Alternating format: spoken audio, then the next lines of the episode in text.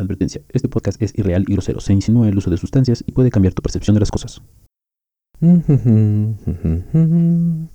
Ok, vamos a ver, vamos a conectar. Ok, sí, conectamos. Ah, ok, ok, ahí está. Ahora sí. Eh, bueno, bueno, sí.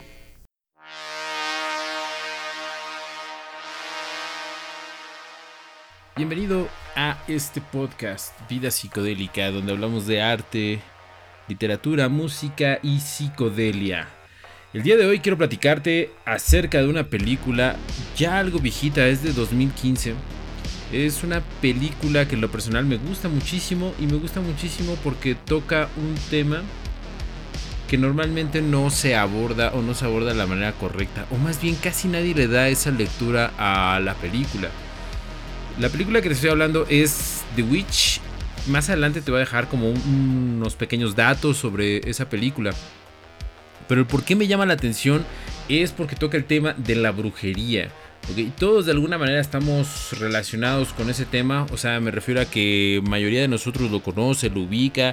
Hemos platicado sobre eso, nos han platicado historias sobre ese tema. Pero la manera en la que la quiero abordar, en la que quiero abordar el tema, es un poquito distinta. Y es un poquito distinta, o sea, esta, esta reflexión surgió porque me invitaron a hacer un proyecto donde justamente hablé de este tema. Me preguntaron, el tema en concreto era, o la pregunta era, ¿qué es lo que significaba para mí la brujería? Y pues di mi punto de vista. Yo creo que estaré compartiendo ese video más adelante, donde me hacen esa pequeña pregunta, donde tengo esa intervención.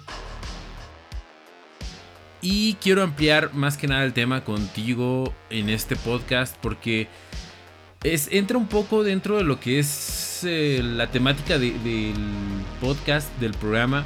Porque, bueno, nosotros como psiconautas tratamos siempre de encontrar las fronteras de la realidad de una manera u otra, ¿no? Con diferentes métodos, pero todos tratamos de hacer eso.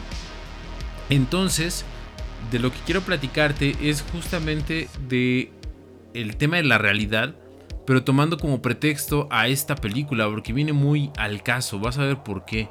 Este podcast sí está o sí va a estar muy uh, viajado si tú quieres, porque vamos a abordar muchos eh, subtemas, pero todo a propósito de esta película de la bruja. Entonces te voy a platicar ahorita un poquito de lo que es este esta película. Te voy a platicar algunos datos y vamos a ir abordando el tema paso a paso, ¿sale? La bruja, titulada en inglés The Witch y estilizado con una W, es una película estadounidense canadiense de 2015 del género terror sobrenatural de época, escrita y dirigida por Robert Eggers en su debut como director. La película está protagonizada por Anja Taylor Joy, Ralph Ineson, Kate Dickey, Harvey Scrimshaw, Ellie Granger y Lucas Dawson. The Witch sigue a una familia puritana del siglo XVII que se encuentra con las fuerzas del mal en el bosque más allá de su granja de Nueva Inglaterra. Una coproducción internacional de Estados Unidos y Canadá, la película se estrenó en el Festival de Cine de Sundance el 27 de enero de 2015 y A24 la lanzó a gran escala el 19 de febrero de 2016. Recibió críticas positivas y fue un éxito en taquilla. Recaudó 40 millones de dólares contra su presupuesto que fue solo de 4 millones de dólares. Pero, ¿Qué es la brujería? La brujería es el conjunto de creencias, conocimientos prácticos y actividades atribuidos a ciertas personas llamadas brujas. Existe también la forma masculina, brujos, aunque es menos frecuente, que están supuestamente dotadas de ciertas habilidades mágicas. La creencia en la brujería es común en numerosas culturas desde la más remota antigüedad y las interpretaciones del fenómeno varían significativamente de una cultura a otra. Para el cristianismo, la brujería se ha relacionado frecuentemente con la creencia de un espíritu malévolo, especialmente durante la Edad Moderna, en que se desató en Europa una obsesión por la brujería que desembocó en numerosos procesos y ejecuciones de brujas, lo que se denomina caza de brujas. Algunas teorías relacionan a la brujería europea con antiguas religiones paganas de la fertilidad, aunque ninguna de ellas ha podido ser demostrada. Las brujas tienen una gran importancia en el folclore de muchas culturas y forman parte de la cultura popular. Si bien este es el concepto más frecuente del término bruja, desde el siglo XX el término ha sido reivindicado por sectas ocultistas y religiones neopaganas como la Wicca, para designar a todas aquellas personas que practican cierto tipo de magia, sea esta maléfica, magia negra o benéfica, magia blanca. O bien a los adeptos de una determinada religión, es considerada la brujería una forma de espiritismo. Un uso más extenso del término se emplea para designar en determinadas sociedades a los magos o chamanes. Para mí la brujería tiene una connotación bastante especial. Creo que el fenómeno como tal de la brujería se puede abordar desde un punto de vista más filosófico, por así decirlo. Todas las sociedades y todos los continentes alrededor del mundo tienen esta particularidad. Tienen una bruja, tienen un chamán o algo muy parecido a eso. Entonces esto me lleva a pensar que el fenómeno de la brujería tiene que ver con una conexión entre el ser humano y una realidad metafísica en el sentido más filosófico del término. Lo que me lleva a pensar esto es que si ese fenómeno, si existen brujas y chamanes en varias partes del mundo, en varios continentes, quiere decir que el mundo metafísico sí existe, es una realidad. Entonces, si el mundo metafísico es una realidad, lo que hacen estas personas es de una manera consciente o inconsciente, o sea, como una habilidad adquirida o no, ellos de alguna manera acceden a esta realidad y la manipulan. La manipulan para poder tener un resultado, vaya, en esta realidad, en la realidad que sí percibimos. Pero, ¿qué es la realidad? La realidad o lo real se refiere en filosofía a lo que es auténtico, lo inalterable, verdad en relación, la inalterable verdad en relación, al mismo tiempo, al ser y a la dimensión externa de la experiencia. Es lo que vivimos a diario, lo que está sucediendo pero sin hablar del presente. Es el mundo en que vivimos y de qué manera estamos viviendo. En una primera aproximación al concepto debe partirse de lo que primariamente entendemos por lo real, para poder aproximarnos a la complejidad de su contenido. Las personas que no hayan sometido su experiencia y su pensamiento a una reflexión científica o filosófica consideran que lo real es eso que está allá afuera, entendiendo por fuera lo que llamamos mundo exterior. Más tarde, al madurar la conciencia, se diferencia un mundo interior que identificamos con el concepto de yo, la depuración del concepto de lo real supone la depuración del lenguaje, que construye de alguna forma la percepción o intelección de este mundo exterior en nuestra mente y su relación con el yo. Ya los filósofos en la antigüedad apreciaron esta diferencia entre el mundo percibido, mundo real y mundo expresado en el lenguaje. Los modos de entender cada uno es probablemente el fundamento de las diversas filosofías que ha habido a lo largo de la historia. Cada cosa real es aceptada. La realidad debe ser algo que subyace y da sentido a lo real. Está debajo de las cosas, siendo ellas, pero sin reducirse a ellas. Podríamos resumir todo lo anterior en una sola frase.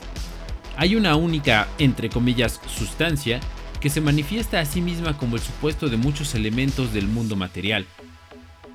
Ya muchos filósofos, como vimos anteriormente, hablaban de esto, por ejemplo, Descartes, Spinoza, Leibniz, Schopenhauer e inclusive Hegel tenían este concepto de que hay una realidad por debajo de lo que podemos percibir con los sentidos. Por ejemplo, nuestros ojos son incapaces de captar toda la cantidad de rayos que contiene la luz, es decir, no podemos ver rayos ultravioleta o rayos gamma, etc. Algunos científicos, como David Bohm, de quien Einstein expresó, Él es el único que puede ir más allá de la mecánica cuántica, explica la realidad con dos conceptos. El orden explicado, que es la realidad que se percibe, y el orden implicado, cuya característica es la unidad. Ambos se encuentran en cada punto del universo, es decir, que toda la materia, todo lo que vemos y todo lo que percibimos es simplemente una expresión de esta realidad, es la realidad expresándose a sí misma. Con esta información, puedo deducir que las personas que se dedican a la brujería simplemente están accediendo a una parte de la realidad que nosotros no vemos, no percibimos y no nos interesa entender. Entonces, ellos mediante sus métodos pueden llegar a acceder y transformar esa realidad que no percibimos para afectar la realidad que sí percibimos. Otra cosa que me gustó de la película es que todo lo que sucede en la película se parece mucho al folclore, al menos mexicano, que hay alrededor de este tema, de las brujas. Se ve retratado el concepto, por ejemplo, de Nahual, la persona que se transforma en un animal y se ven muchas cuestiones, eh, por ejemplo, cuando la bruja va por, por los niños, por ejemplo. Eso es algo muy típico de al menos la región de México donde vivo. Yo estoy en la región centro y es muy común escuchar historias de brujas robándose niños. Aparte la película no cae en ningún cliché de película de terror y tampoco en ningún cliché de película de brujas. Entonces eso también eh, habla muy bien del director, de la parte del guion. Está muy bien construido y muy bien llevado. El personaje principal, que en este caso es la niña, está desarrollado también de una manera magistral. Más que nada la parte psicológica. díjole, no, no, no, quiero hacerles spoilers, pero, pero la parte del final creo que sí remata muchísimo. O vaya, le da un buen desenlace al desarrollo psicológico del personaje la niña. Entonces es algo que a mí en lo particular me gustó mucho, cómo es llevado ese personaje, cómo va evolucionando y obviamente el final que tiene en, la película también me gustó bastante. Em, ¿Qué más? La música, la música está muy buena, es un match perfecto con las imágenes. Y eh, obviamente las cuestiones de producción es una película de época, obviamente. Entonces todos los detalles de utilería, escenografía, la parte de la vestimenta está muy bien cuidada.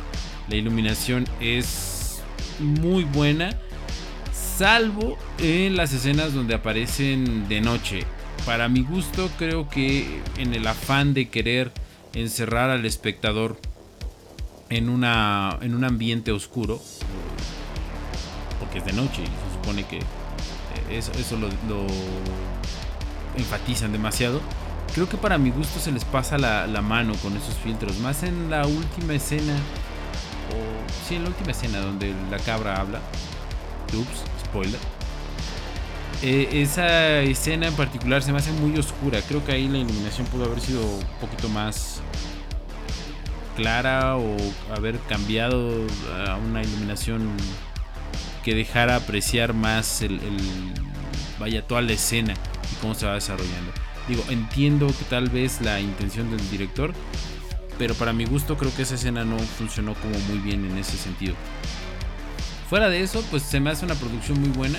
Es un producto igual como, como muchos productos americanos, es un producto de manufactura muy buena, es un producto que está bien terminado, bien acabado, bien trabajado y obviamente por eso se ha convertido, yo creo, en un nuevo clásico del género.